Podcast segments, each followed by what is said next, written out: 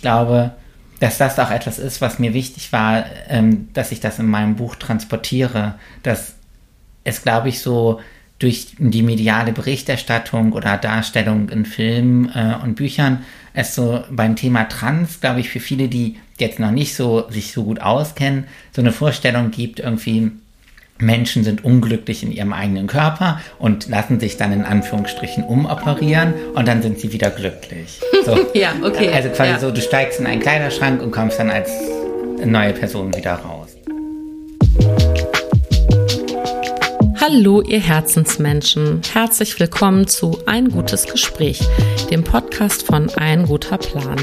Ich bin Birte Filmer und spreche heute mit Autor und Buchhändler Linus Giese über die Freiheit als Transmann Nagellack zu tragen, über die Entwicklung von Sprache und das Bücher glücklich machen. Viel Spaß beim Zuhören, nehmt euch was mit. Es läuft. Hallo Linus. Hi, ich freue mich, dass ich heute dabei sein darf. Ich bin so froh, dass du da bist. Ich freue mich total, dass das klappt. Und äh, ja, wir haben hier gerade schon so ein bisschen geplaudert über, äh, sind direkt hier schon eingestiegen, ob das cool ist oder nicht, ob man beim Therapeuten auf der Couch liegt.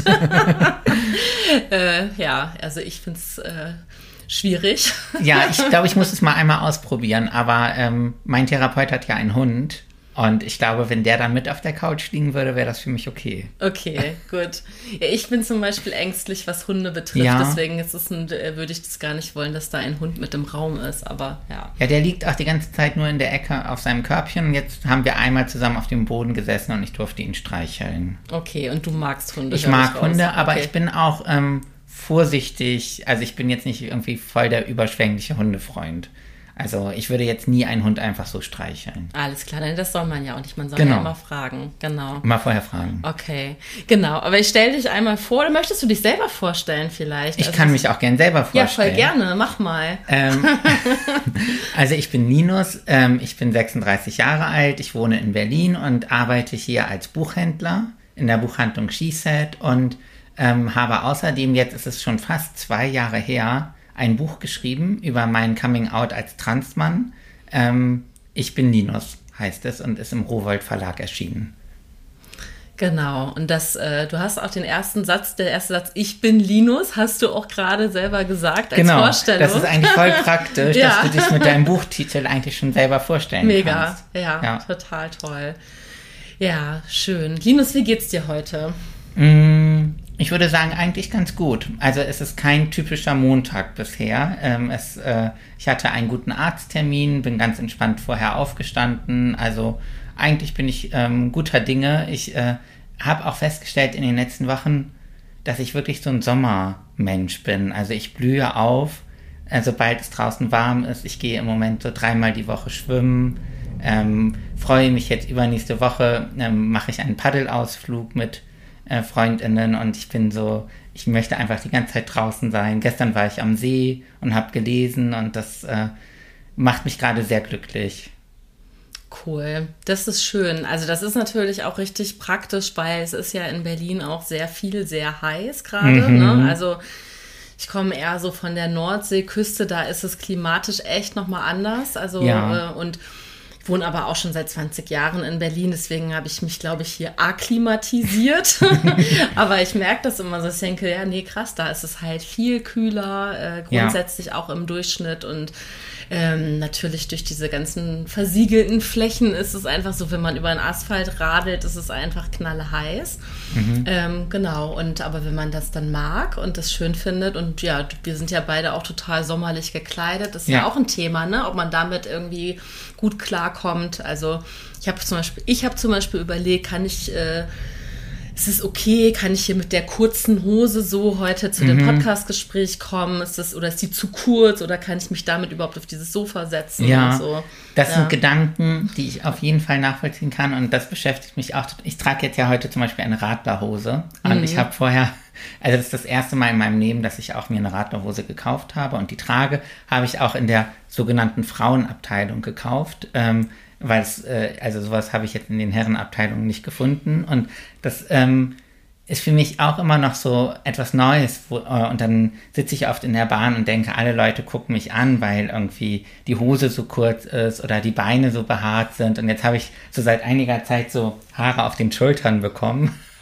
Und bin dann immer so am Rätseln, äh, muss ich die abrasieren? Ähm, kann ich die dran lassen? Gibt es da irgendwie so Vorschriften? ähm, und wenn ich dann im Freibad bin, verbringe ich auch die meiste Zeit damit, so quasi andere Oberkörper zu beobachten. Und dann finde ich es total erleichternd zu sehen, so andere Oberkörper sind auch behaart. Und andere Menschen haben auch Haare auf den Schultern oder auf der Brust oder am Bauch. So bevor ich letztes Jahr das allererste Mal schwimmen gegangen bin im Freibad, habe ich mir erstmal meinen Bauch rasiert weil ich gedacht habe, so niemand hat Haare am Bauch. Wirklich? Wirklich. Und dann habe ich irgendwann gedacht, so, nee, das ist doch bescheuert. Ja, okay, krass. witzig. Also witzig auch, dass das äh, ähm, ja, äh, äh, dass, dass, dass du das so gedacht hast, also dass man sich irgendwie, äh, weil gerade Männer im Schwimmbad, also äh, sind ja, also ich habe in Neukölln sehr viele behaarte Männer war im ja. Schwimmbad. Ja, genau. ich bin genau. immer im Prinzenbad. Ja. Äh, also auch in Neukölln. Ja. Ähm, aber ich glaube so, dass das auch was damit zu tun hat, ähm, welche Männer so auch in den Medien sichtbar sind, weil ich würde sagen, bis auf David Hasselhoff bei Baywatch, der ja auch sehr behaart war, ähm, sehe ich äh, so in Serien oder Filmen ähm, oder im TV nicht viele behaarte Männer, sondern das sind dann ja oft eher so glatt rasierte, muskulöse Männer mit Sixpack. Ich glaube, dadurch kommt dann auch manchmal so der Eindruck. Ja, mir fällt jetzt wirklich, jetzt wo du das sagst, fällt mir auf, dass ich ich darauf noch nie geachtet habe, weil ich dann eher gucke, so, okay, gibt es dann, also, also man guckt ja immer an, wie, ne, was sind, was sind sozusagen so Parameter für sich selber, um irgendwie sich so abzugleichen. Also das Gefühl kenne ich wiederum mhm. sehr gut zu checken, was geht für mich, was darf ich, was darf ich nicht. Ja. Ne, darf ich habe äh, auch in diesem Podcast schon ganz oft, glaube ich, erzählt, aber immer wieder gerne, dass ich erst mit 38 Jahren das erste Mal einen Bikini in meinem Leben mich getraut habe anzuziehen. Ne, und denke, da ist schon auch, glaube ich, in den letzten Jahren in meiner Wahrnehmung viel passiert, was irgendwie ähm, ja, Optionen angeht, wie man sich kleiden kann und darf. Also als, als, als Frau äh, im Schwimmbad ist es okay ist zu sagen, nein, ich muss nicht, äh, wenn ich keine Kleidergröße 36 trage, verpflichtet mich das nicht, einen Badeanzug anzuziehen, sondern ich darf auch mit Bauch und mhm. äh, größeren Oberschenkeln und was auch immer ein Bikini tragen. Also das sind Sachen, die ich, nach denen ich gucke oder eben auch vor allen Dingen dann ja eher, dass äh, ja, Frauen dann glatt rasierte Beine haben oder eben nicht und ich das dann ja. wohlwollend äh, wahrnehme und denke so, ja, es ist schön, wenn sich das auch gerade so vielleicht, äh, wenn das bisschen sich da diverser auch abzeichnet. So, das ist mein, meine Schwimmbad-Experience ist auf jeden Fall, es passiert was und äh, ja. Ja, das ist auch auf jeden Fall meine, ähm, mein Eindruck, auch wenn ich das irgendwie so damit vergleiche, wie ich aufgewachsen bin ähm, dass sich da voll viel tut. Und zum Beispiel jetzt meine äh, KollegInnen auf der Arbeit, die haben ähm, alle keine rasierten Achseln. Und das wäre irgendwie, glaube ich, so vor 20 Jahren hat, haben, glaube ich, viele noch anders auf Körper geguckt. Ähm, mhm. Ist mein Eindruck als heute. Und ich finde das eigentlich voll schön, weil ich auch letzte Woche auf der Arbeit hatte ich dann auch so ein ärmelloses T-Shirt an und habe dann die einen Kollegen so gesagt, dass ich voll unsicher bin wegen meinen Haaren auf der Schulter und dann hat er gesagt so, was ist dein Problem? Es sind nur Haare. Und äh, dann dachte ich so, ja, das stimmt. Es sind nur Haare. Warum mache ich mir so viele Gedanken? Und ich glaube auch, ich weiß nicht, ob dir das auch so geht, dass das oft nur in meinem Kopf ist. Also, dass ich quasi denke, alle gucken meine Schulterhaare an und finden das strange. Aber das ist, glaube ich, wirklich nur meine Vorstellung und dass die meisten anderen Menschen wahrscheinlich gar nicht interessiert. Ähm, wo ich behaart bin oder nicht? Mm, das, das ist schwierig. Das ist jetzt schon fast eine sehr philosophische Frage, weil ich glaube, ja, also einerseits absolut ja. Ne? Einerseits äh, findet ganz viel im eigenen Kopf ja. statt und diese wahnsinnige selbstkritische Stimme von bei dir sind es die Haare auf den Schultern, bei mir ist es irgendwie der vermeintlich zu große Bauch oder was auch immer. Den habe ich auch. Sehe ich nicht, glaube glaub ich dir nicht. und und ähm, Genau das, ne? Also damit, genau darüber wollte, da wollte ich jetzt, also dass andere Menschen viele Sachen nicht sehen. Ne? Ja. Du nimmst es so wahr, ich sehe das gar nicht, weiß gar nicht, was du meinst. Und ähm, und aber eine, eine, eine Frage, die ich mir ganz, also ein, einen Gedanken, den ich hatte, auch gerade jetzt, während ich dein Buch gelesen habe, ähm, und mich damit so, also wirklich nochmal mit all deinen, deinen Gedanken, die in dem Buch auftauchen, beschäftigt habe, ist ähm, Sichtbarkeit. Ähm, grundsätzlich von, von allem. Also in deinem Buch geht es ganz, also du sprichst ja von dir und deiner Transition als Transmann und allen Aspekten, die dazugehören. Mhm. Und ich habe mich ganz viel angesprochen gefühlt bei, konnte das ganz viel ähm, übertragen auf ganz viele andere Themen. Und das ist jetzt zum Beispiel so ein guter Moment, darüber zu sagen, ja, wie nimmt man sich selber wahr und was wollen eigentlich, also ist es nicht egal, was andere Leute von einem denken? Und ich denke ja und nein. Einmal nimmt man sich selber sehr kritisch wahr oder viele Menschen. Mhm. Auf der anderen Seite gibt es eben genau, wie du gerade gesagt hast, so eine mediale Norm, dass du sagst, hier, wenn ich aber gucke, die Männer haben alle glatt rasierte ja. Brüste und die haben irgendwie so ein Sixpack und so. Und dann ich so, ja, werde ich, glaube ich, mal in nächster Zeit darauf achten, wie sind ja. denn die klassischen, meinetwegen Parfum-Werbungen oder was auch immer, was, wo dann Männer irgendwie oberkörperfrei dargestellt werden, haben die dann Haare? Ich weiß es jetzt gerade gar nicht.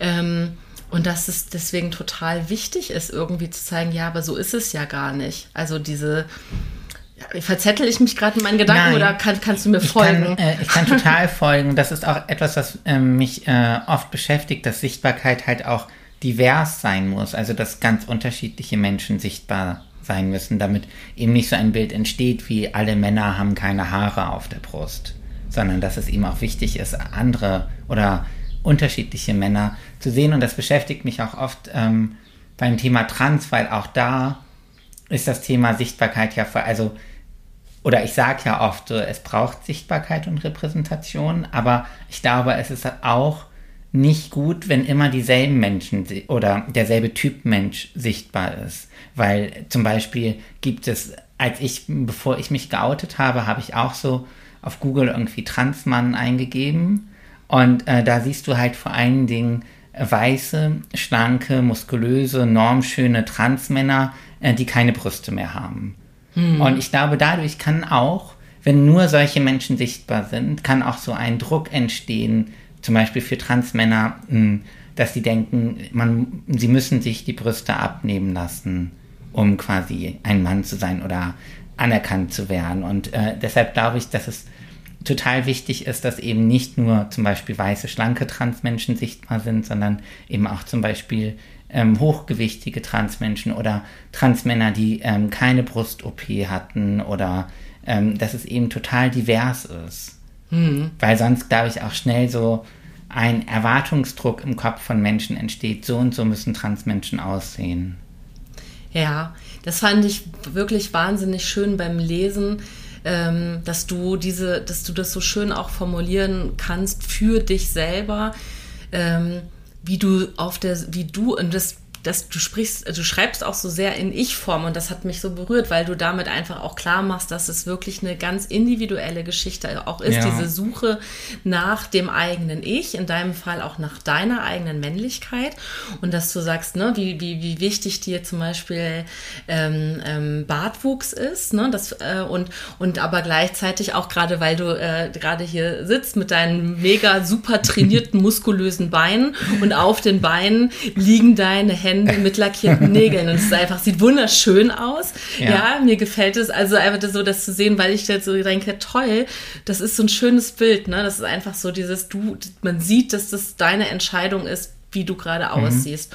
Und aber diese Suche danach, was ist denn jetzt, also das ist wie, wie individuell äh, das ist, weil es ja genauso gut sein könnte, so, nee, es gibt ja auch genügend äh, äh glatt rasierte Männer, also die einfach im, im Gesicht glatt rasiert sind. Ne? Das war ja auch viele Jahre, also in den Jahrzehnten, in denen ich so als Kind, äh, Jugendliche aufgewachsen bin, war das glaube ich, total Standard. Da waren, also das war, glaube ich, die Zeit der ganzen Gillette-Werbung und sowas, ja. ne? Also so, das, das war eher ungewöhnlich oder das waren dann ja. auch so die Altlinken, die dann noch Bart getragen haben.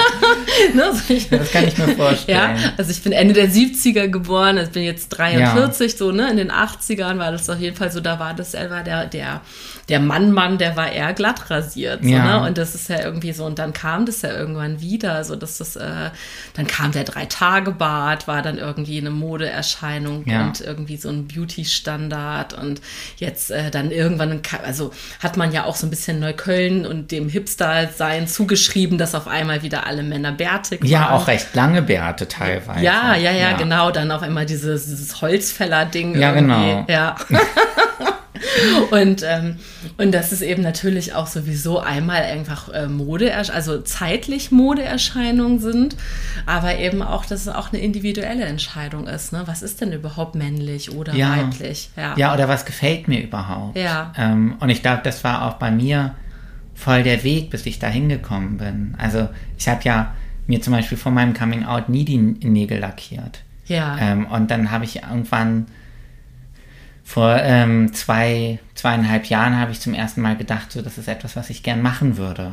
Mhm. Ähm, und ich glaube, dass das auch etwas ist, was mir wichtig war, ähm, dass ich das in meinem Buch transportiere, dass es, glaube ich, so durch die mediale Berichterstattung oder Darstellung in Filmen äh, und Büchern es so beim Thema Trans, glaube ich, für viele, die jetzt noch nicht so sich so gut auskennen, so eine Vorstellung gibt, irgendwie, Menschen sind unglücklich in ihrem eigenen Körper und lassen sich dann in Anführungsstrichen umoperieren und dann sind sie wieder glücklich. So. ja, okay. Also quasi ja. so, du steigst in einen Kleiderschrank und kommst dann als neue Person wieder raus. Ja. Und ich, mir ist es dann deshalb total wichtig, irgendwie zu sagen, ähm, du kannst selber ganz individuell entscheiden, was du für einen Weg gehen möchtest. Also ich glaube, ganz am Anfang steht überhaupt so dieses, dass du dir überhaupt zugestehst, bin ich glücklich in, in meinem Leben, bin ich glücklich mit dem, was ich bin, was ich habe. Ähm, und, und dann kannst du quasi gucken, wie kannst du das verändern. Und das kann sein, dass du zum Beispiel nur das Pronomen veränderst, was du benutzt. Oder sagst, du möchtest einen anderen Namen ab jetzt benutzen. Aber es kann auch bedeuten, dass du anfängst, Hormone zu nehmen.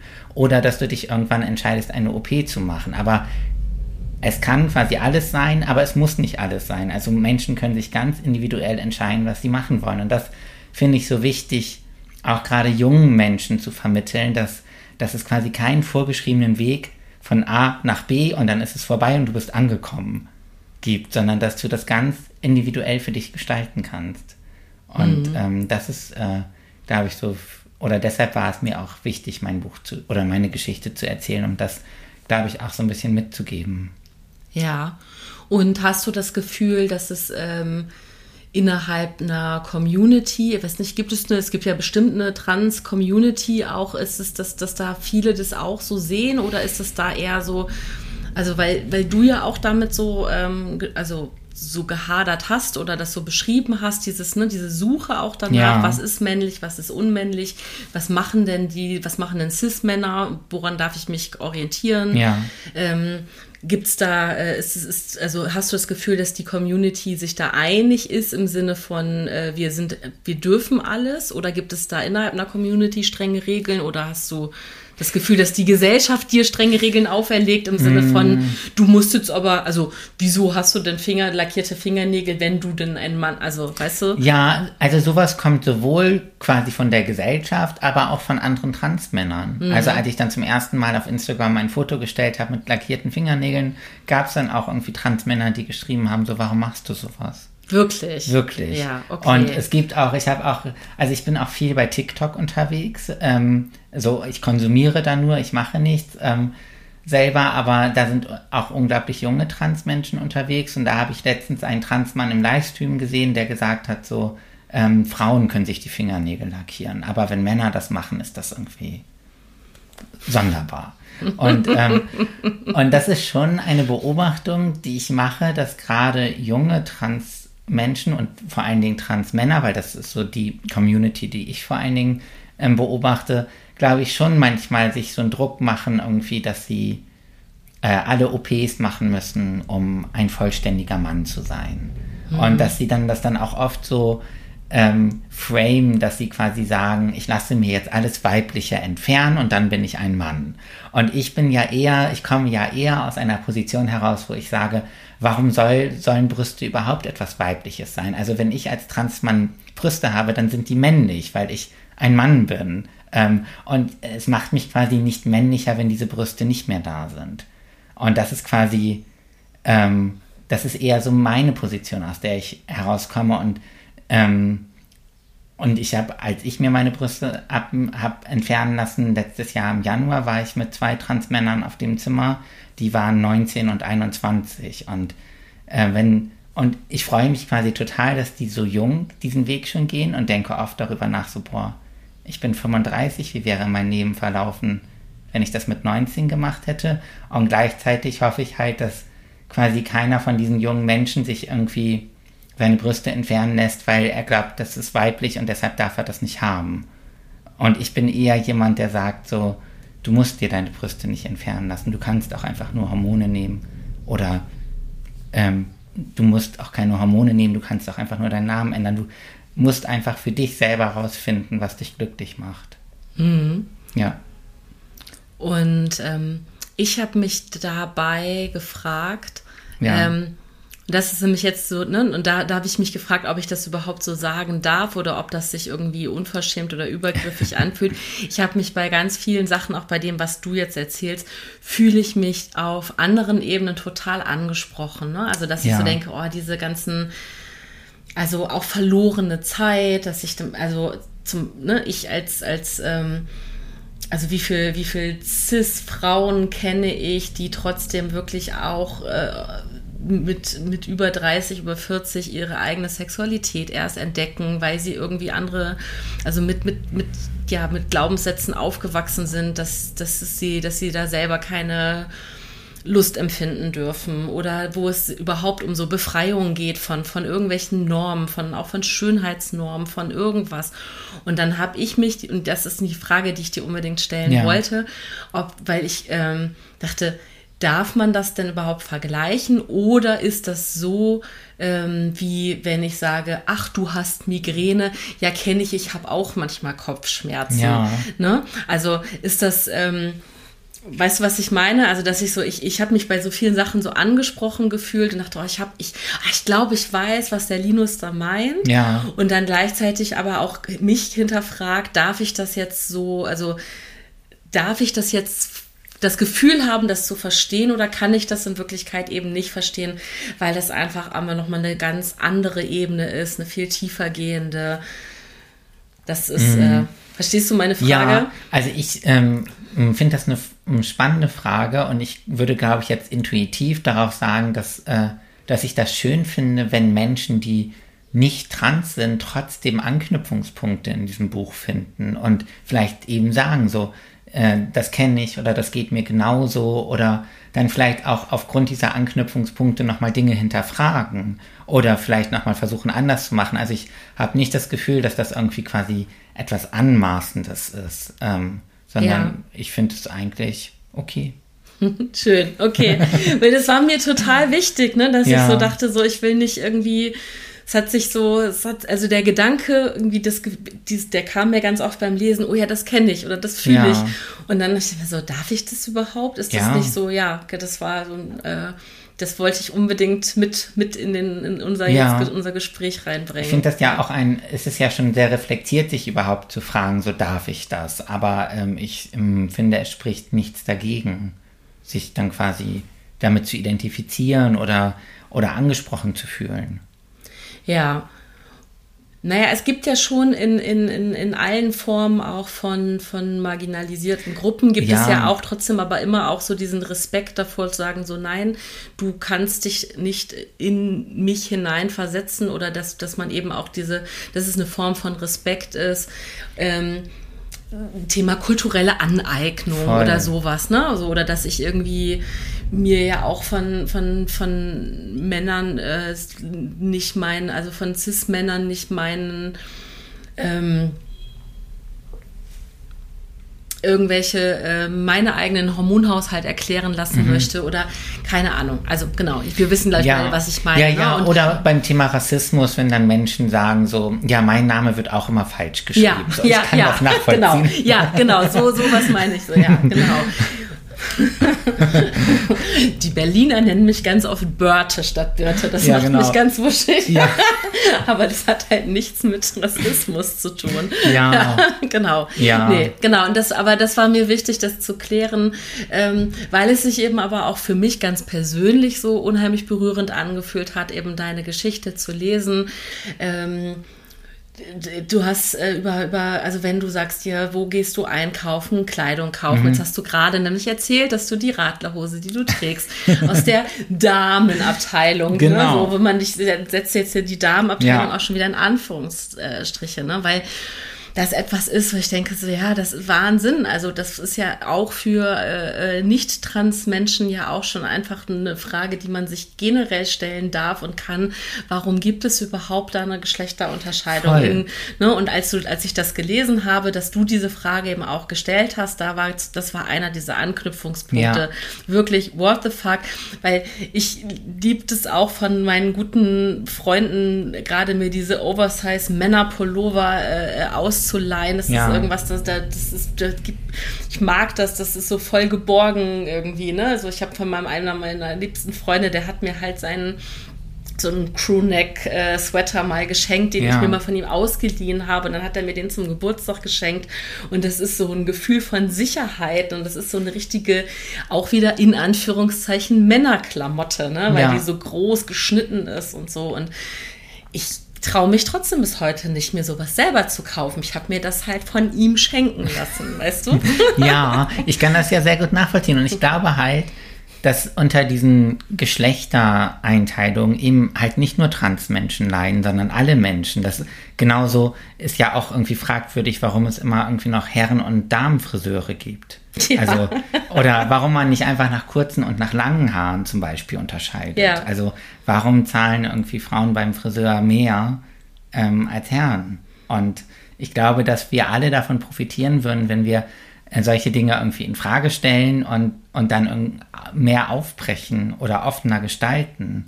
Weil das ist ja nicht nur so, dass äh, irgendwie Menschen vielleicht das komisch finden, wenn ich mir die Nägel lackiere, sondern ja auch bei Männern, äh, bei Cis-Männern komisch finden. Ja. Ähm, oder Cis-Männer mit langen Haaren.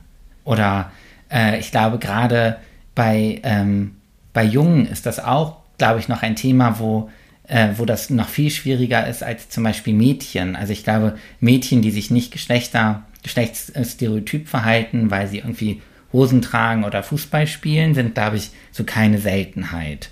Aber Jungen, die zum Beispiel gerne ein Kleid tragen wollen oder die gerne Ballett tanzen wollen oder die sich im Kindergarten gerne die Nägel lackieren wollen, das ist, glaube ich, auch in Berlin immer noch eher eine Seltenheit, die dann auch kritisch beäugt wird.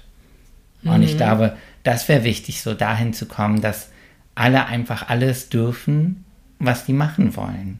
Ohne dass irgendwie es da so eine Erwartungshaltung gibt oder Einschränkungen oder das ist nur für Mädchen, das ist nur für Jungen, äh, das darfst du nicht. Ähm, das fände ich halt schön. Mhm. Ja, das ist äh, schön, dass du das sagst. Und diese Erkenntnis habe ich auch erst vor kurzem gehabt mit einer ganz ganz, ganz jungen Transfrau, die mhm. wirklich auch gerade ganz äh, frisch sich auch überhaupt geoutet hat. Und mit der hatte ich dieses Gespräch darüber, dass sie auch zu mir gesagt hat, ja, guck mal bitte, du kannst hier doch auch einfach in so einer Jeans und Pulli rumlaufen. Das könnte jetzt auch ein ähm, männliches Outfit sein, so, ne? Dass du hast jetzt eine Hose an und einen Pulli und ja. umgekehrt hast du aber die Freiheit auch sowieso jetzt hier einfach ein Kleid zu tragen, sowieso. Also du hast einfach da mehr Auswahl. Ja, du ähm, hast ja auch die Freiheit, möchtest du Make-up auflegen oder nicht? Ja, genau. Zum Beispiel. Das muss, also ähm, das ist ja deine freie Gestaltung. Genau, und das war mir so gar nicht bewusst, dass ich da tatsächlich dann auch als, als, als äh, Mädchen schon und eben auch als erwachsene Frau eben da privilegiert bin, dass ich genau diese Wahl habe zwischen Kleid oder Hose oder Make-up oder nicht. Und da gebe ich dir total recht. Das ist natürlich egal, ob für äh, Transmänner oder Cis-Männer oder auch äh, Jungs, Teenager, äh, Heranwachsende. Ja. Ähm, also egal in welcher Stufe man sich gerade befindet, trotzdem eben immer noch eine viel deutlichere Entscheidung ist, zu sagen, ich lackiere mir die Nägel. Ja. Voll, und das betrifft auch so Sachen wie, du hast auch die Wahl, einen eher männlich, ähm, männlichen Beruf anzunehmen, ja. während Männer, die zum Beispiel ähm, Krankenschwester werden, äh, ja. oft kritisch oder einfach, ich weiß, das finden viele Leute irgendwie wahrscheinlich absurd oder ähm, komisch, äh, genauso wie du auch die Wahl hast, ähm, bleibe ich mit den Kindern zu Hause oder arbeite ich weiter, während Männer, die irgendwie zum Beispiel Elternzeit nehmen, ja immer noch eher eine Randerscheinung sind. Und ich glaube, das betrifft halt alle gesellschaftlichen Ebenen, dass es äh, gar nicht so leicht oft ist, für Männer quasi aus diesen Stereotypen auszubrechen oder rauszufallen, weil, und das hat, glaube ich, in meiner Theorie damit zu tun, dass weibliches oft abgewertet wird. Das heißt, wenn du einen typisch als Mann einen eher weiblichen Beruf ergreifst, ähm, steigst du ja nicht auf, sondern steigst du in der gesellschaftlichen Wahrnehmung ab. Während du äh, als Frau, wenn du einen typischen männlichen Be Beruf ergreifst, steigst du ja in der Wahrnehmung eher auf. Mhm. Ich glaube, dass das damit etwas zu tun hat. Mhm. Ja, stimmt. Also die Ingenieurin ist auf jeden Fall krasser als der Erzieher. Ja. Ja. Genau. Ich, ich, ich lebe da wahrscheinlich echt in so einer kleinen äh, heilen Weltbubble. Ja, also, wo alles ich, ganz anders ist. Ja, tatsächlich ist es so, dass ich wirklich äh, ähm, ähm, äh, das Glück habe, äh, mein, dass meine eigenen Kinder sehr wohl mit, also meine Söhne mit langen Haaren äh, äh keine Probleme an ihren Kreuzberger mhm. Schulen haben und auch noch nie hatten. Beide zu Kita-Zeiten auf jeden Fall mit lackierten Nägeln auch mhm. da sehr willkommen waren, äh, wobei sich das in der Grundschule auch ein bisschen geändert hat und ich aber nicht weiß, ob das jetzt so, ob sie die Lust dran verloren haben oder ob das eben dann auch da nicht mehr also ob es dann da zu auffällig wäre, das weiß ich nicht. Und eben aber auch, was diese Männer- und Frauenberufe angeht. Also ich habe auch das Glück gehabt, mehrere äh, äh, ja, männliche Erzieher an der Kita mhm. meiner Kinder gehabt zu haben und es total gelie also geliebt zu haben, dass die einfach auch so coole also die haben das, die haben einfach tolle äh, Verhältnisse zu den Kindern gehabt, mhm. generell, und haben da einfach auch eine, also es war ein tolles Team einfach so, ne? Es war ein diverses Team und die waren ich habe meine Kinder da sehr, sehr ähm, geborgen aufwachsen sehen. An den Schulen ändert sich das dann schon und mal ja. gucken, wie sich das dann so, ne? Aber ich, also ich bin da sehr hoffnungsvoll in meiner kleinen Berlin-Kreuzberg-Neukölln-Bubble. Ja. Aber ich weiß natürlich trotzdem, was du meinst und ich weiß auch, dass das eben auch eine Bubble ist, die, wenn man wirklich dann ähm, ja manchmal schon nur den eigenen Stadtteil verlässt und dann eben auch die Stadt äh, natürlich überhaupt nicht selbstverständlich ist. Ja. Ne? Und dass eben die, die, die, der Großteil der Gesellschaft da noch das genau anders sieht. Ja, absolut. Ja, das ist zumindest meine Erfahrung, die ich auch, also ich habe lange Zeit in Friedrichshain in einem Buchladen gearbeitet, in der Buchbox und da sind viele Eltern auch mit Kindern äh, gekommen und da ist es mehrmals aufgetreten, dass mir Mütter zum Beispiel gesagt haben, so sie suchen ein Kinderbuch, wo ein Junge einen Rock trägt, weil ihr Kind trägt gerne einen Rock und wird deshalb und damit haben nicht mal die anderen Kinder im Kindergarten ein Problem, sondern die anderen Eltern. Ähm, und, äh, und das fand ich dann immer äh, spannend, das so mitzubekommen, dass äh, dass das gar nicht so leicht ist dann. Und wir sind ja in Berlin, da ist es ja wahrscheinlich noch mal leichter als in Bayern auf dem Dorf. Ja, bestimmt. Nichts gegen Bayern. Nichts gegen Bayern. Aber, aber auch ja. toll. Ähm, aber ich könnte mir vorstellen, dass da ein Junge, der sich die Fingernägel lackiert, lange Haare hat und im Kleid zu, zum Kindergarten kommt, noch mal eher eine Rarität ist als hier. Hm. Ja weil du gerade von Kindern, ich habe so viele Fragen, Linus, ich weiß, ja. reicht sowieso jetzt alles gar nicht, aber ich springe hier schon in meinem Kopf nämlich schon hin und her, weil du gerade vom Buchladen gesprochen hast und von Kinderbüchern und du ja, auch gesagt hast, du also liebst ja nach wie vor Bücher, bist ja auch Buchhändler sowieso, auch ja. wahrscheinlich nicht ohne Grund geworden. Ähm, aber ähm, hast, glaube ich, auch als Kind viel gelesen, ne? wenn ich das Voll. so verstanden habe.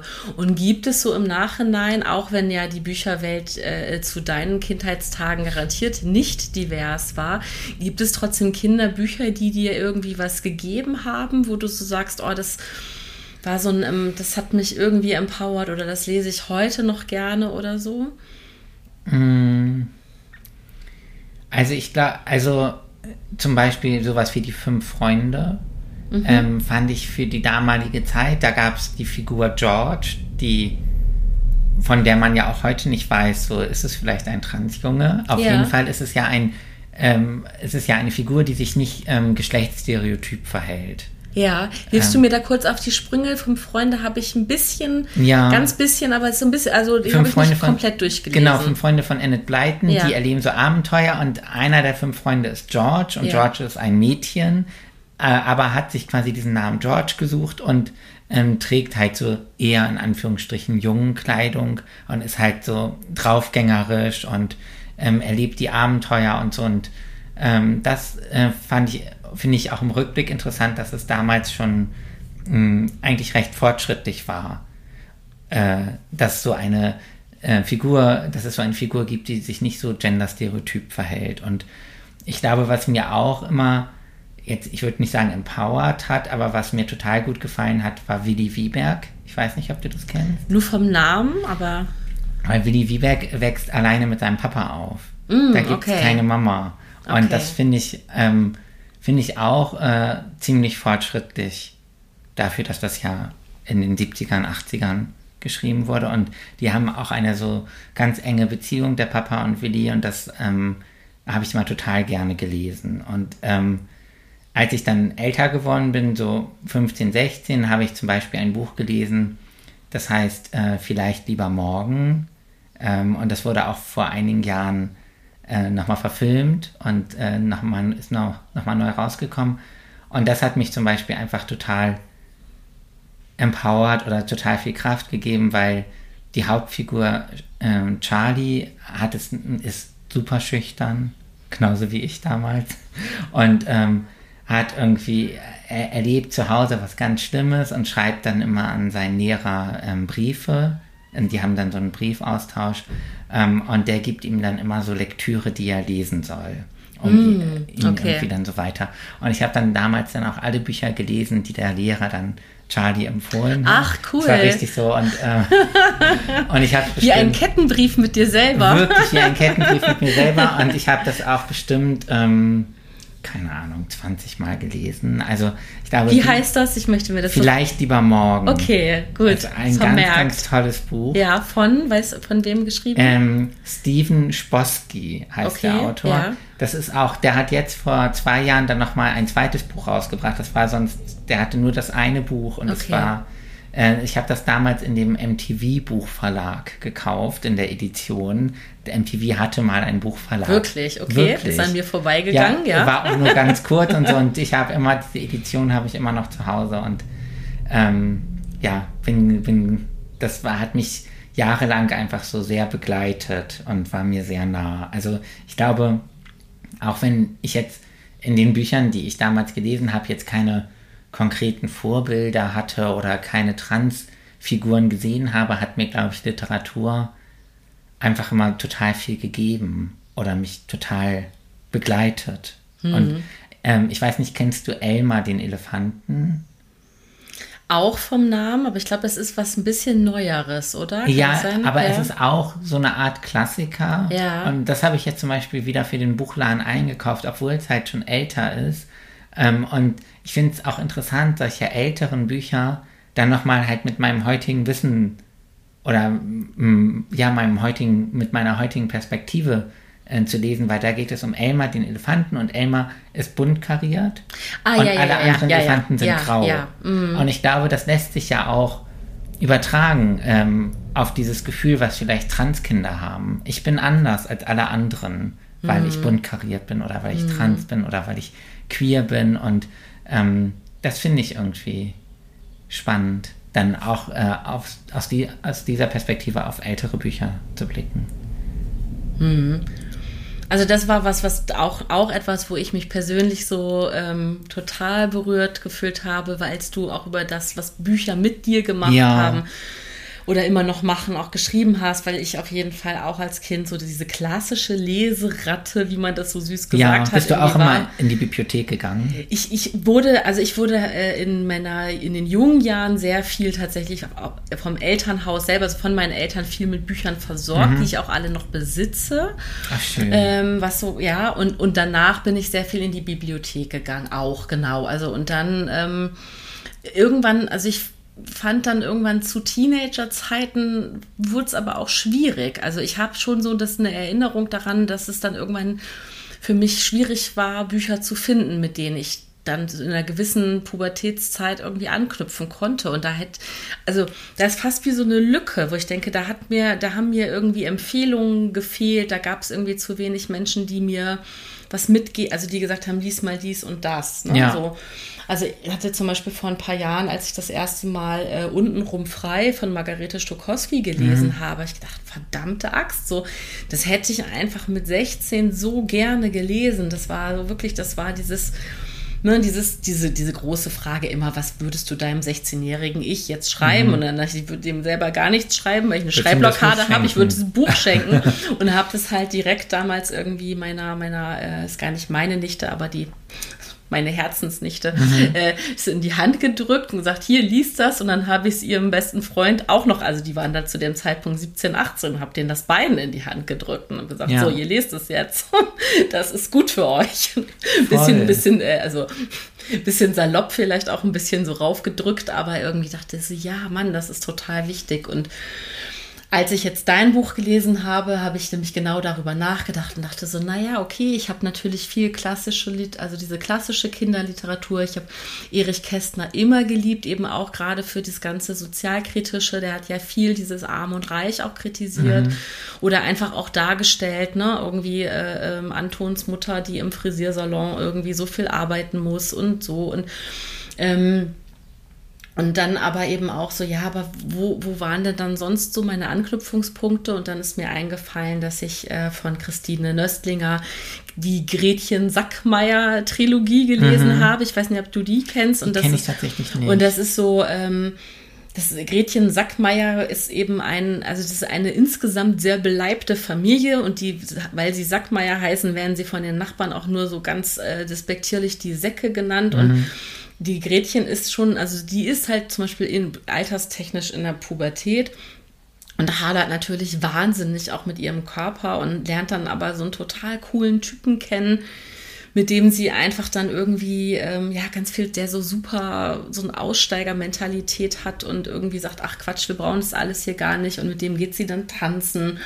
und der sagt ihr dann, alles an dir swingt. So, dein ganzer Körper swingt. Und das ist so das erste Mal, wo sie irgendwie ihr, ihr, ihr, ihr, ihr ähm, Fett sein, wie ich jetzt gerade auch mhm. mit äh, äh, gelernt habe, auch hier im Podcast mit Charlotte Kurt, die gesagt hat, Fett ist einfach nur eine Beschreibung und mhm. keine Beleidigung. Ähm, die ihr Fettsein einfach so total positiv das erste Mal besetzt bekommt von diesem coolen Typen, der sagt, alles an dir swingt. Und diesen Satz, also ich meine, das Buch habe ich wirklich mit 14, 15 gelesen. Das heißt, es ist jetzt wirklich fast 30 Jahre her. Der hat sich dann anscheinend eingebrannt, weil der ist mir wieder eingefallen. Ja. So. Und ich dachte so, ja, okay, das ist wirklich was ganz äh, Wichtiges, ne? dass man irgendwie, wenn, dass man in Literatur irgendwo anknüpfen kann. Und, Voll. Ja. Ich glaube, deshalb liegen mir auch Kinderbücher heutzutage so am Herzen, weil ich mir halt wünsche, dass Menschen, die jetzt aufwachsen, eben gute Repräsentationen haben oder sich halt sehen. Ich glaube, es ist so wichtig, sich selbst sehen zu können in Büchern und in Geschichten. Und ähm, das vers versuche ich halt irgendwie dann weiter zu, zu geben, indem ich diese Bücher empfehle und indem ich diese Bücher auch selber lese. Also ich lese jetzt gerade auch ein Jugendbuch Mhm. Ich lese total gerne Jugendbücher. Äh, und ich glaube, damit hole ich mir das auch so ein bisschen zurück, dass es das in meiner Jugend vielleicht nicht so ausgeprägt gegeben hat, diese Bücher. Äh, und tauche dann quasi nochmal ein. Mhm. Und ich glaube auch, dass ich oft so das Gefühl habe, mm, also ich war super schüchtern als Kind und als Jugendlicher. Ähm, und ich habe vieles nicht gemacht, was andere machen oder von dem ich denke, dass viele andere es machen, wenn sie jugendlich sind, also in die Disco gehen, so die ersten, die erste Liebe erleben, irgendwie experimentieren, sich die Haare färben, keine Ahnung, das habe ich alles, ist alles an mir vorübergegangen. Und äh, manchmal habe ich so das Gefühl, dass ich, wenn ich dann jetzt so Jugendbücher lese, dass ich dann quasi nochmal irgendwie mir das so versuche, ein bisschen zurückzuholen, was ich damals verpasst habe. Mhm. Indem ich quasi, ich gucke auch total gerne auf Netflix Heartstopper oder Young Royals, also Serien, die eigentlich für Jugendliche sind und die Geschichten von Jugendlichen erzählen und dann versetze ich mich da quasi rein und hole dann alles nach. Okay, kriegst du jetzt hier direkt, habe ich auch, glaube ich, schon öfter darüber gesprochen, weil ich das empfohlen bekommen habe von einer, von einer ganz jungen Frau, die gesagt hat, hier, guck das, guck das auch mit deinen Kindern. Shira. Habe ich noch nicht geguckt. Okay, empfehle ich dir, ja. weil man denkt erst, es hat alles was mit diesem He-Man Bullshit, sag ich jetzt, zu tun, mit dem ich aufgewachsen bin ist es aber 0-0, sondern es ist eine super diverse Serie, die einfach so geil, also das, also an so vielen Ebenen einfach mich dann auch als Erwachsene nachträglich bereichert hat. Ich dachte, oh, hätte ich das als Kind gesehen. Ja. Ne? Also allein irgendwie, dass es eine von diesen coolen Prinzessinnen gibt, die einfach so richtig dicke Oberschenkel hat, aber es gibt ganz viel gleichgeschlechtliche Liebe und auch so Sachen, die so unklar sind in den Beziehungen mhm. und so viel also und, und, und, und, und Traumabewältigung ist irgendwie auf den Metaebenen ganz viel Thema, aber es ist trotzdem eben einfach so eine schon auch Kinder-Anime-Serie. Ja. Also ja, das, direkt eine Empfehlung das klingt, zurück. Das klingt wirklich nach einer Serie, die ich gucken muss. Ja, und äh, das fand ich zum Beispiel total schön, das auch mit meinen Kindern zu gucken, um einfach zu sehen, so, hier, guck mal, da muss gar nicht irgendwie der eine coole männliche Held sein, der ja. irgendjemanden rettet oder so. Mhm. Aber Linus, hast du schon darüber nachgedacht, selber ein Kinderbuch zu schreiben? ja, tatsächlich. Ich weiß aber nicht so. Also bisher fehlte mir so komplett die zündende Idee. Ja. Ähm, und ich habe einfach immer so viel in meinem Kopf. So, also ich könnte es mir gut vorstellen. Ich würde sehr gerne. Bisher hat es sich noch nicht ergeben. Ich habe aber jetzt äh, dieses Jahr ein Kinderbuch übersetzt. Mm. Ähm, was ähm, das ist jetzt vor ein paar Wochen im Zuckersüß Verlag erschienen, heißt Florian und erzählt ähm, die Geschichte ähm, von einem Transkind, was sich an der Schule outet. Ah, okay. Und es ist ähm, wirklich voll die ähm, schöne und berührende Geschichte und es ist toll erzählt und es hat total viel Spaß gemacht, das zu übersetzen. Und ich habe so gedacht, wenn ich nicht selber etwas schreibe, ähm, dann freut es mich total, wenn ich halt als Übersetzer dann auf diesem Wege ähm, wichtige Bücher dann halt ja zugänglich mache. Ähm, aber ich könnte mir auch vorstellen, vielleicht irgendwann selber so eine Geschichte zu erzählen. Hm. Ja. Ja, und ähm, du schreibst ja auch, wie wichtig eben Sprache ist. Ne? Also ja. Sprache ist ja eben auch eine Form von Sichtbarkeit oder eben dann Hörbarkeit. Ähm, deswegen, wenn du was übersetzt, äh, dann bist du ja ganz aktiv daran ja. beteiligt, eben auch ja Sprache zu kreieren, ne? die eben äh, ja organisch ist, einfach so. Also weil das ist etwas, was mir auch, ähm, was ich finde, was du schön beschrieben hast, wie wie wichtig ist, dass das äh, ja, dass wir, dass wir unsere Vokabeln kennen, dass wir irgendwie, dass, dass, diese, dass wir wissen, dass Sprache generell ein Prozess ist und dass für Menschen klar ist, dass man nach Pronomen fragt und ja. äh, all, all solche Sachen, ne? Und dass es aber ein Prozess ist und dass Sprache immer auch schon ein Prozess war. Ne? Also das finde ich zum Beispiel, ich bin ja jetzt so eine, ja, so eine mittelalte Generation, mit meinen 43 bin ich ja jetzt auch nicht mehr jung, jung. Ja. Ähm, das heißt, so wenn ich einfach so gucke, okay, wie selbstverständlich wachsen irgendwie die heute 20-Jährigen irgendwie damit auf, wirklich, äh, dass, dass Gendern kein Thema ist und wie schwierig tun sich vielleicht 60- oder 70-jährige Menschen damit, dass ich denke, okay, das äh, fair enough, es ist ein Prozess, vielleicht vergleichbar ähm, mit, mit Digitalem, also ne, mein, mein, die, die, die Schulkinder heutzutage, die, für die ist äh, klar, wie so ein Smartphone äh, funktioniert. Die können so, sich sofort über so ein Tablet navigieren, ja. weil die damit aufgewachsen sind und einem, einer, einer 80-Jährigen musst du es halt sehr, sehr, sehr genau erklären, weil sie kein Digital Native ist und weit davon entfernt. Und ich bin irgendwo, ich fühle mich irgendwo so dazwischen, was jetzt das Digitale angeht mhm. und finde das aber schön, irgendwie war das schon öfter so ein Beispiel für mich, womit ich anderen Menschen erklären konnte, warum das wichtig ist zu verstehen, dass Sprache ein Prozess ist. Voll. Ne? Ich meine, diese Menschen haben ja auch vor 20 Jahren nicht äh, Wörter gesagt wie Laptop oder ja. Smartphone. Ja, genau. Also Sprache verändert sich ja immer und es kommen Begriffe hinzu, vor 20 Jahren hast du auch vielleicht noch Fräulein gesagt. Ja, ja. also das ist ja auch, also, das, das genau. war noch, das war noch ein feststehender Begriff oder ich weiß nicht, wann das abgeschafft wurde, dass man als unverheiratete Frau als Fräulein angesprochen wurde, nicht als Frau. Ja. Mit, äh, ne, also Fräulein Filmer wäre ich dann. Ich bin nicht verheiratet, so nicht. Ja, sowas hat sich auch verändert. Ja, ja, genau. Ja, und ich glaube, das ist irgendwie wahrscheinlich die schwierigste Aufgabe, Menschen irgendwie so die Angst davor zu nehmen vor Veränderung. Also, dass Veränderungen auch etwas Schönes sein können oder äh, dass es ja eigentlich etwas Gutes ist, wenn Sprache inklusiver wird oder mehr Menschen mitmeint und dass das nichts ist, was einem irgendwie Angst machen müsste. Weil mhm. ich glaube, viele Menschen haben irgendwie Angst.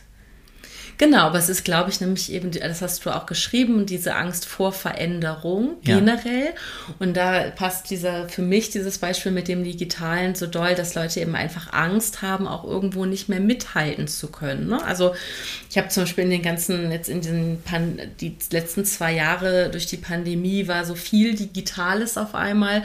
Und ich habe gemerkt, dass es für eine, eine ältere Generation sehr herausfordernd war, auf einmal irgendwo einen digitalen Impfpass vorzuzeigen. Ach, ich muss mir hier Total. irgendeine App runterladen. Oder es gibt ja auch Leute, die kein Handy haben. Ja. Also die zu dieser Generation gehören und kein Handy haben, wie Genau. Ähm, wie soll man das dann machen mit dem digitalen Impfen? Genau. Und, und, so weiter. Und im besten Sinne ist das dann, also wenn man jetzt erstmal davon ausgeht, dass niemand es böse meint, ist vielleicht auch Angst vor, vor, vor Veränderung in der Sprache, auch die Angst davor, abgehängt zu werden. Also es gibt natürlich auch, glaube ich, einfach bösartige Menschen, die, äh, ne, ja. die, aber für den wollen wir hier auch keine Bühne, ich keine Bühne bitten, aber so bei nee. den Menschen, die man irgendwie einfach, ich glaube, es gibt ganz viele Menschen, die man einfach mitnehmen muss und sagen muss, komm, ich helfe dir, trau dich zu fragen. Ähm, ne? so, wenn du es jetzt noch nicht weißt, äh, dann, dann weißt du es vielleicht bald. Und einfach umso mehr man es benutzt. Äh, ne? Also ich wurde letztens auch ähm, ja einfach von jemandem gefragt, so, aha, also der, ich weiß gar nicht mehr in welchem Kontext, aber ach, ich weiß noch, dass die Person mich gesiezt hat und gesagt hat, aha, und gelingt Ihnen das denn gut mit dem, mit dem äh, Gendern und oder mit dem Ne, so ja, einfach diese, ich so ja, ich habe dann versucht, diesem Mann das zu erklären, so ja, diese Pause mitzusprechen, wenn ich sage FreundInnen.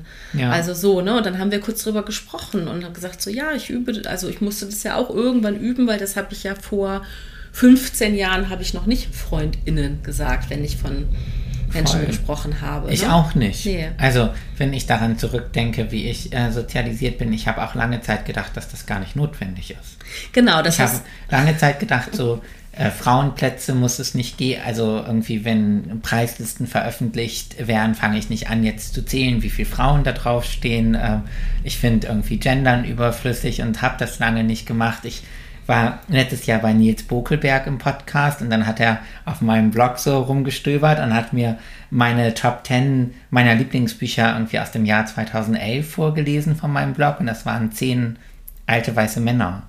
Und und jetzt bin ich quasi zehn Jahre später, äh, ist es für mich eine Rarität, wenn ich Bücher von Cis-Männern lese. Also ich glaube, ähm, dass das auch voll wichtig ist, Menschen zuzugestehen, dass sie sich verändern und auch so eine Art Fehlerkultur zu haben.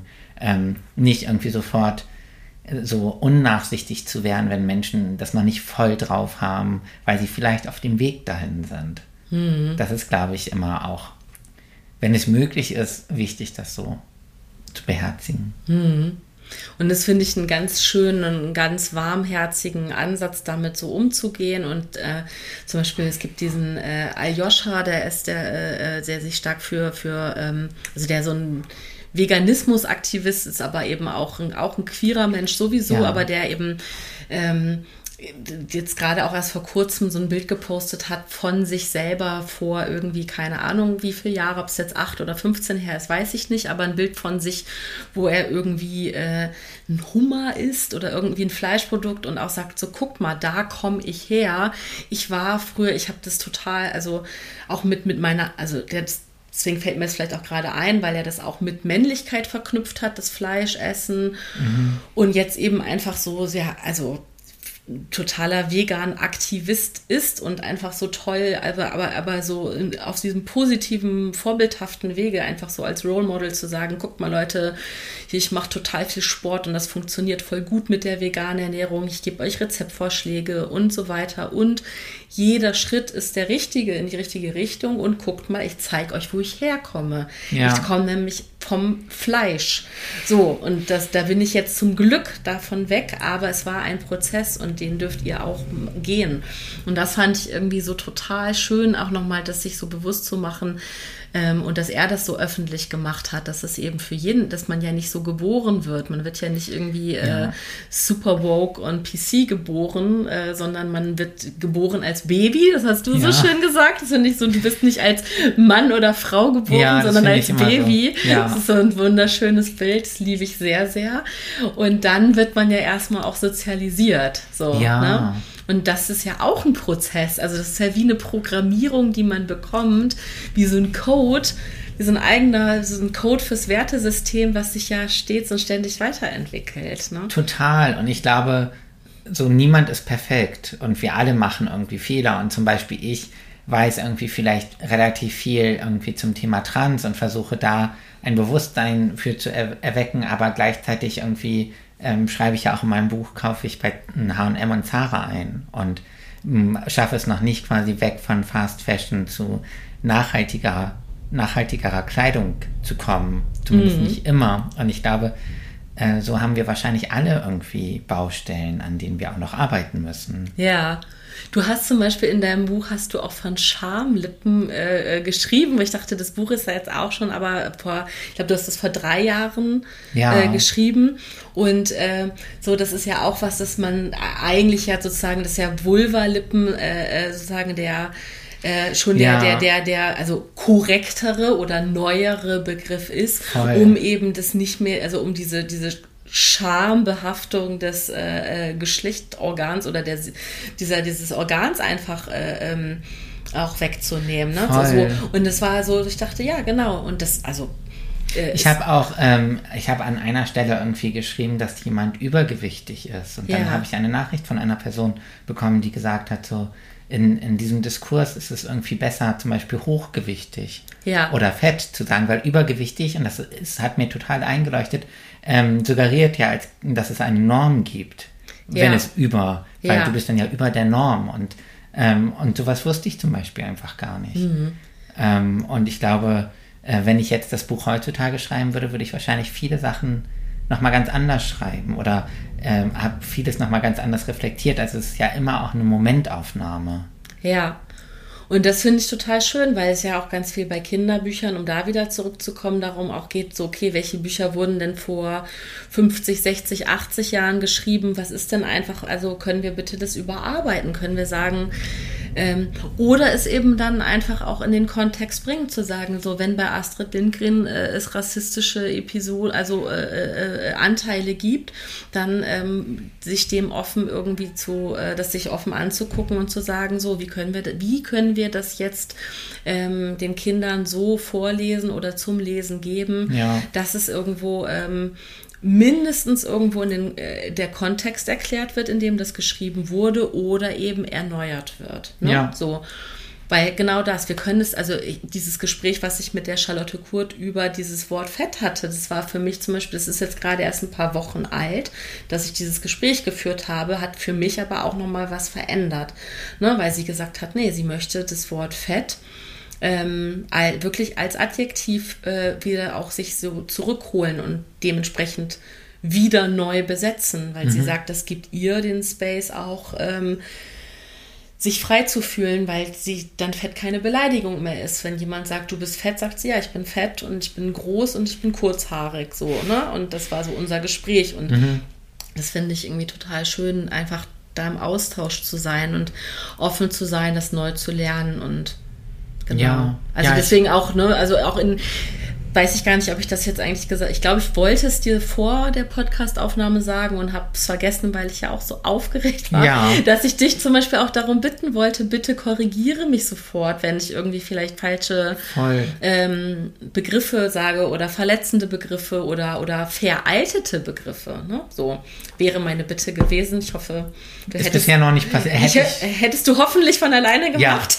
hätte ich natürlich gemacht. Ja, genau. So, und das finde ich irgendwie, ne, so wie Menschen dir dann schreiben, naja, guck mal, Linus, also übergewichtig ist halt irgendwie ein veralteter Begriff, ja. Ja, und ich glaube, ähm, das Wichtigste, und, das, und da muss ich auch selber immer noch so an mir arbeiten, ist dann diese Kritik irgendwie nicht persönlich zu nehmen, sondern einfach ähm, toll, dass sich jemand die Mühe macht, dir zu schreiben, dass das vielleicht ein veralteter Begriff ist und, und es dann einfach anzunehmen. Und ich bin, ähm, ich glaube, gerade wenn wer irgendwie so auf Instagram oder in sozialen Medien sehr öffentlich ist, kriegt ja einfach sehr, sehr viel Hinweise. Hm. Ähm, sei es jetzt zum Beispiel irgendwie. Entschuldigung, aber das hast du jetzt sehr diplomatisch Ja, sehr diplomatisch und ich glaube so, also ich habe ja 21.000 FollowerInnen und ich glaube, bei mir ist es auch noch verhältnismäßig wenig, jetzt vielleicht im Vergleich zu anderen InfluencerInnen, aber irgendwie sei es, dass ich, ich weiß noch, als ich ähm, mein, äh, meinen Coming-out-Post quasi gemacht habe und da hatte ich halt den Starbucks-Becher, weil ich ja im Starbucks zum ersten Mal meinen Namen gesagt habe und dann hat jemand drunter geschrieben, wenn das nicht Starbucks wäre, würde ich das liken. Und und sowas passiert mir ja andauernd. Und äh, ich habe mal äh, irgendwie mir Essen bestellt und ein Foto gemacht und das war halt ist in einer Alufolie angekommen. Dann hat jemand geschrieben, du äh, bist jetzt kein Vorbild mehr für mich, weil du Essen aus Alufolie isst. Und ähm, ich glaube, da ist es irgendwie wahrscheinlich so eine Kunst, äh, dann trotzdem offen zu bleiben für berechtigte Kritik oder für berechtigte Hinweise und, ähm, und sich das dann nicht zu Herzen zu nehmen. Wobei das ja nochmal wieder ein ganz anderes Thema ist, auch zu sagen, okay, also wa- was ist denn, was sind Hinweise und Ja, was ja. ist einfach ungefragte Meinung und äh, ne, also das ist ja, also da, da ist ja auch, glaube ich, auch ein fließender Übergang. Also ich glaube, dass viele Menschen es auch gut meinen und dann bestimmt äh, äh, freundlicher formulieren könnten, wenn sie sich zu Alufolie oder Starbucks äußern, wo man vielleicht sagt, okay, ich sehe deinen Punkt, aber äh, ne, das ist, darum geht's jetzt trotzdem gerade nicht. Also weißt du so, das ist ja auch viel, viel Moderation wahrscheinlich irgendwie, also unabhängig, Ja. wir lassen jetzt äh, das Kapitel Hass außen vor, weil das ist nochmal ein eigenes Thema. Es hat mich, es sei denn, du möchtest dazu was sagen.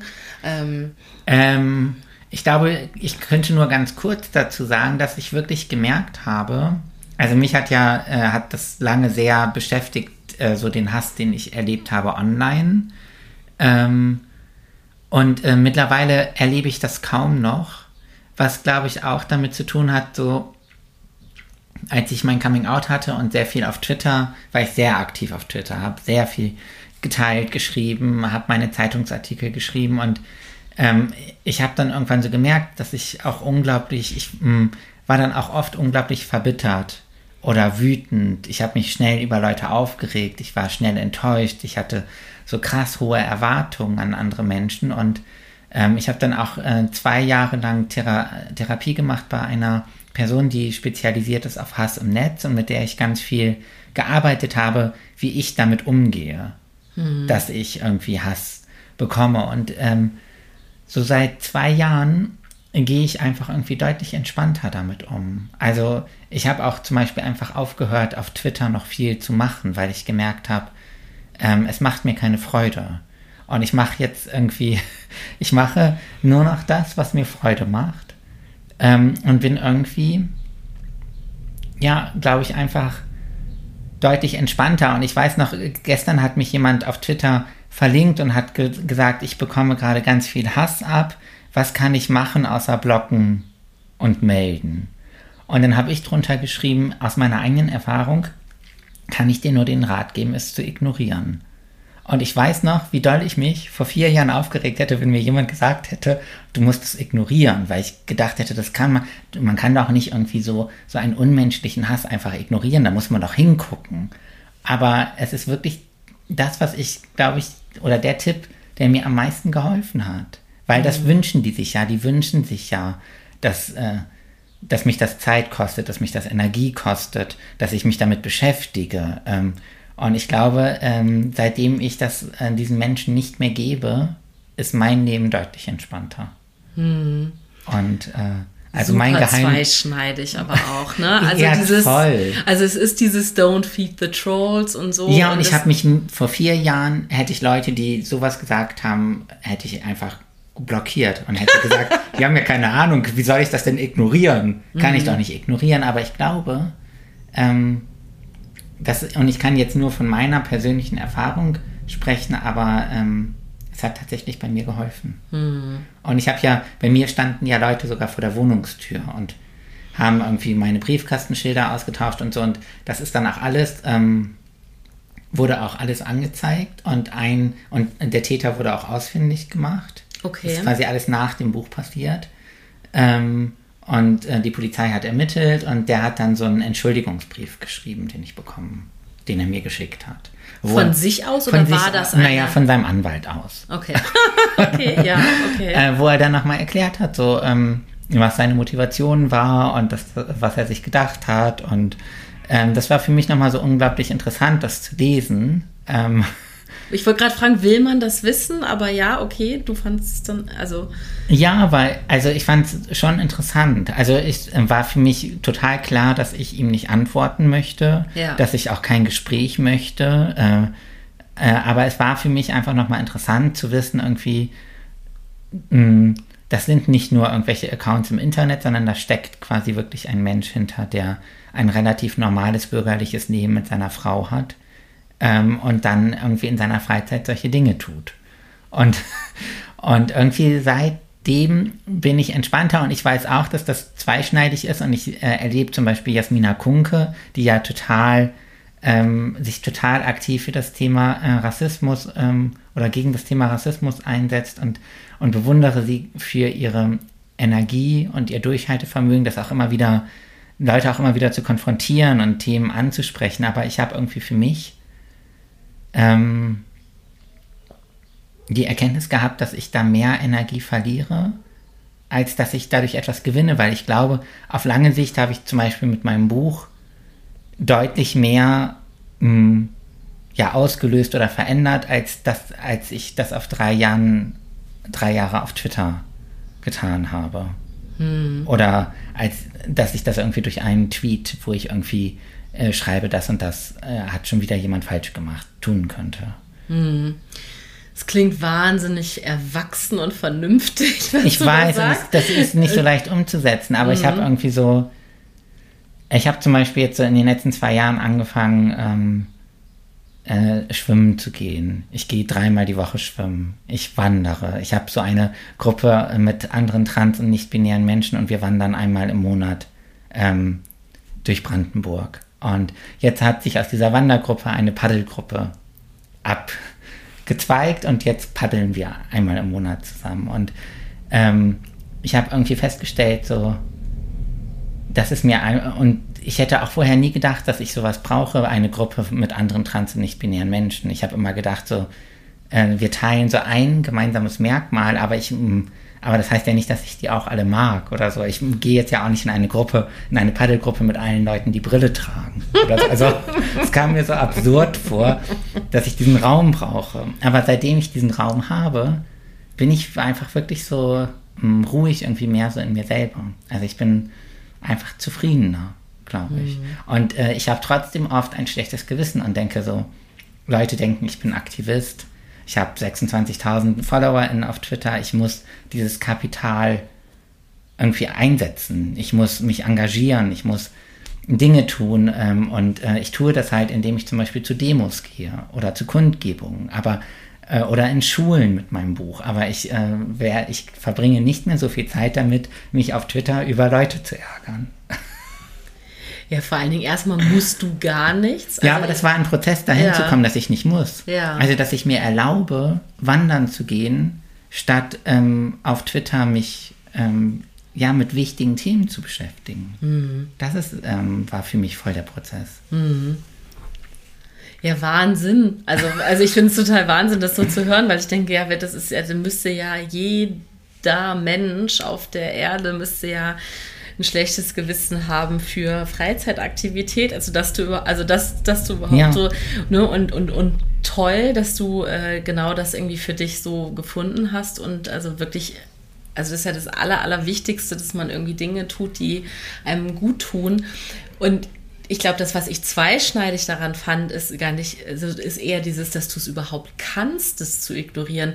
Das ist, hast du ja gerade gesagt, du hast dir ja Hilfe geholt. Das heißt, ja. du hast ja selber Energie investieren müssen, hast du glücklicherweise getan. und Geld. Und ja. Also die Krankenkasse hat es nicht übernommen. Okay, krass, auch noch, ja.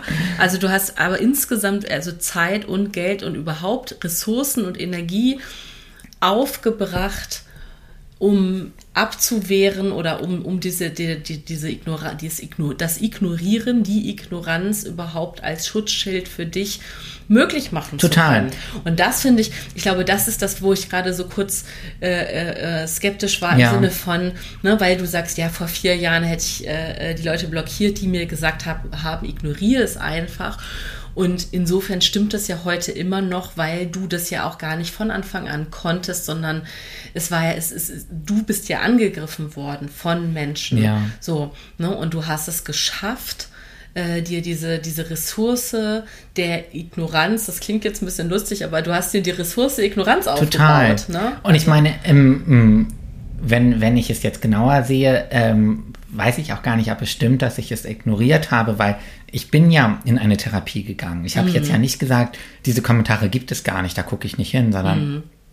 ich habe mir Hilfe gesucht. Ich habe mir eine Gruppe gesucht mit anderen Menschen, die von Hass im Netz betroffen sind. Also ich habe ja, aber mir war von Anfang an einfach klar, ich werde die Menschen im Internet nicht davon abhalten können, gemeine Sachen zu schreiben. Ich kann nur gucken, wie kann ich damit anders umgehen? Also ich, äh, ich wusste einfach, ich kann nur an mir arbeiten, weil dass ich äh, quasi Hass im Netz erlebe, das werde ich durch nichts verhindern können, solange ich im Netz aktiv bin. Ich kann nur gucken, äh, finde ich andere Formen, damit umzugehen. Hm.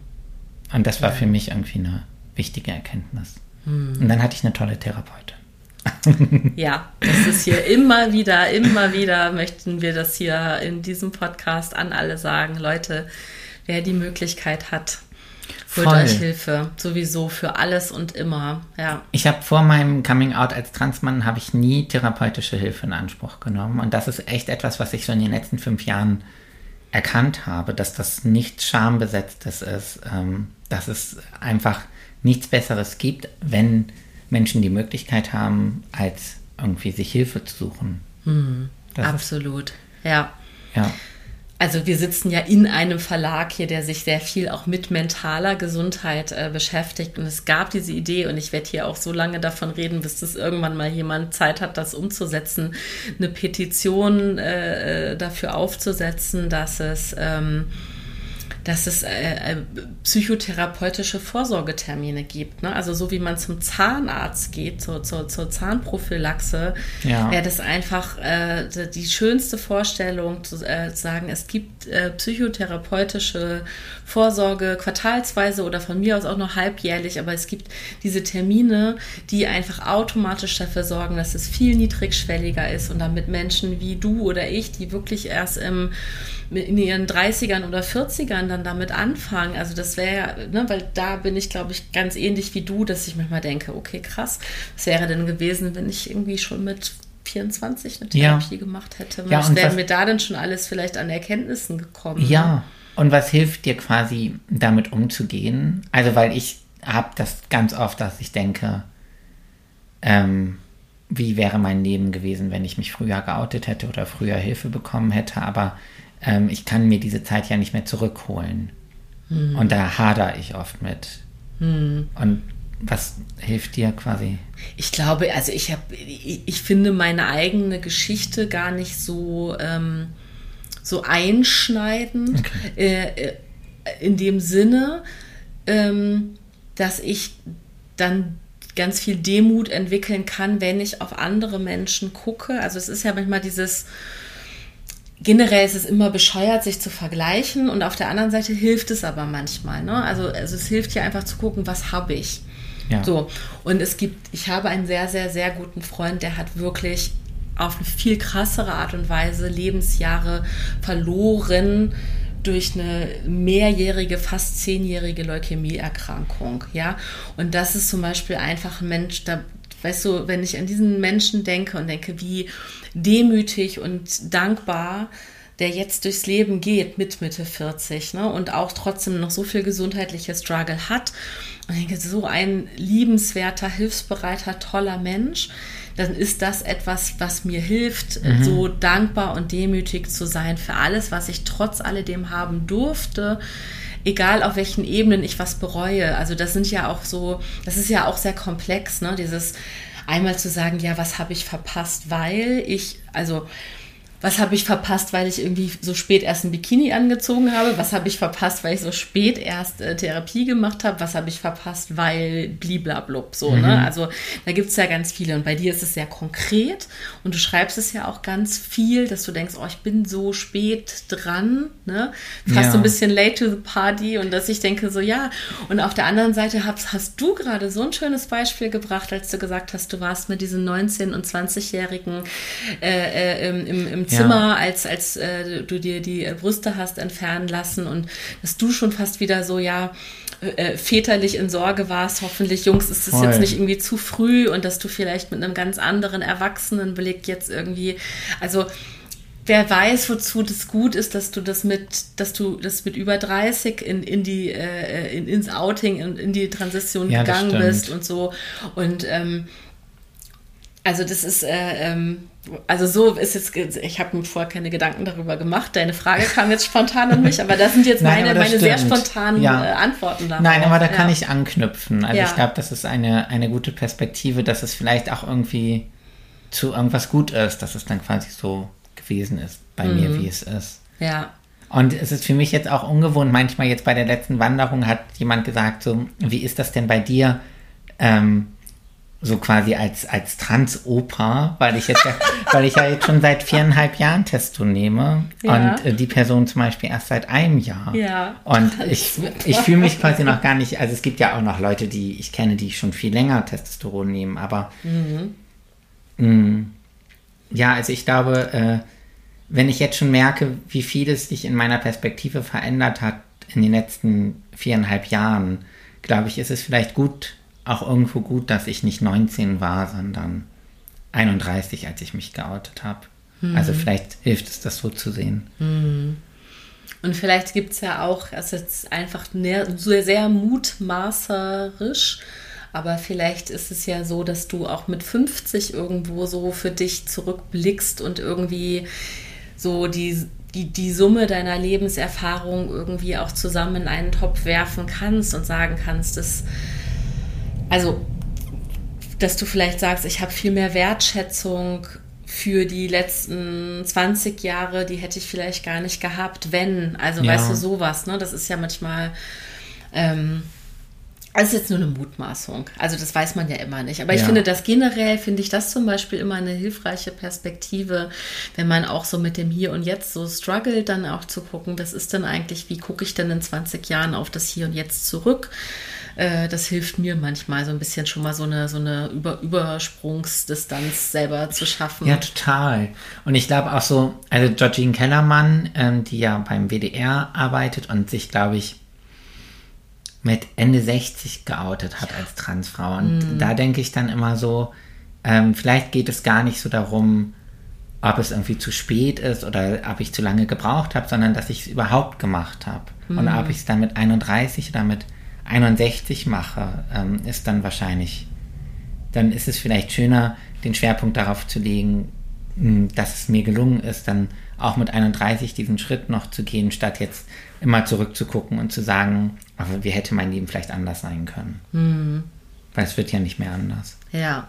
Und auch zu gucken, was du jetzt dann in diesen vier Ja. Jahren schon alles, also wie viel Role Model du schon sein darfst und dass du schon Transoper genannt wirst. Und also, ne, Ja. das sind, also das sind ja auch einfach so ganz, also wie, wie, wie wunderbar viel du wahrscheinlich schon irgendwie junge Menschen inspirieren konntest oder vielleicht sogar auch al- also ältere. Also vielleicht fühlen sich ja, ja. ja, also vielleicht fühlen sich ja eben auch 60-jährige Menschen, die kein Trans-Coming-out bisher hatten, auch von dir sogar mehr angesprochen als von 19-Jährigen. Ja. Also das ist so, ich glaube, das ist ein Wahnsinnswert, äh, den, den du da natürlich auch irgendwie jetzt schon geschaffen hast. Ja. Ne? Auch wenn du es nicht musst. Genau, ich muss nicht, aber ich habe. Du darfst auch einfach den Rest deines Lebens wandern gehen. Das ist gut. Ja. Alinos. Es war ein ganz, ganz, ganz ich habe einfach gerade das Gefühl, jetzt ist so perfekt. Jetzt ist perfekt ja, Ende. Ja, ja. Ja. Ich freue mich total. Ich war so aufgeregt und freue mich jetzt, dass es so ein schönes Gespräch war. Freue mich auch sehr. Es war sehr schön. Ja, danke. Ich habe mich ganz wohl gefühlt hier mit uns beiden und Das freut mich. ja, schön, dass du da warst. Ja, ich habe mich sehr gefreut, da zu sein. Toll. Na? Danke dir. Gerne. Ihr Lieben, danke, dass ihr bis hierhin zugehört habt. Ich hoffe, euch hat das heutige Gespräch gut gefallen. Alle Infos zu meinen GesprächspartnerInnen und weiteren Themen verlinke ich euch in den Show Notes. Eine neue Folge erscheint jeden zweiten Freitag. Ihr könnt diesen Podcast abonnieren, bewerten oder an Herzensmenschen weiterempfehlen und uns so ganz einfach unterstützen. Deine Fragen und dein Feedback erreichen uns am besten per Nachricht an unseren Instagram-Account at ein guter Plan. Wenn ihr euch weiterführend für Achtsamkeit und Selbstreflexion interessiert, schaut gerne mal auf einguterplan.de vorbei. Dort gibt es nachhaltig produzierte Planer und Journals für mehr Halt in der Welt. Alles Liebe euch, bis zum nächsten Mal, eure Birte.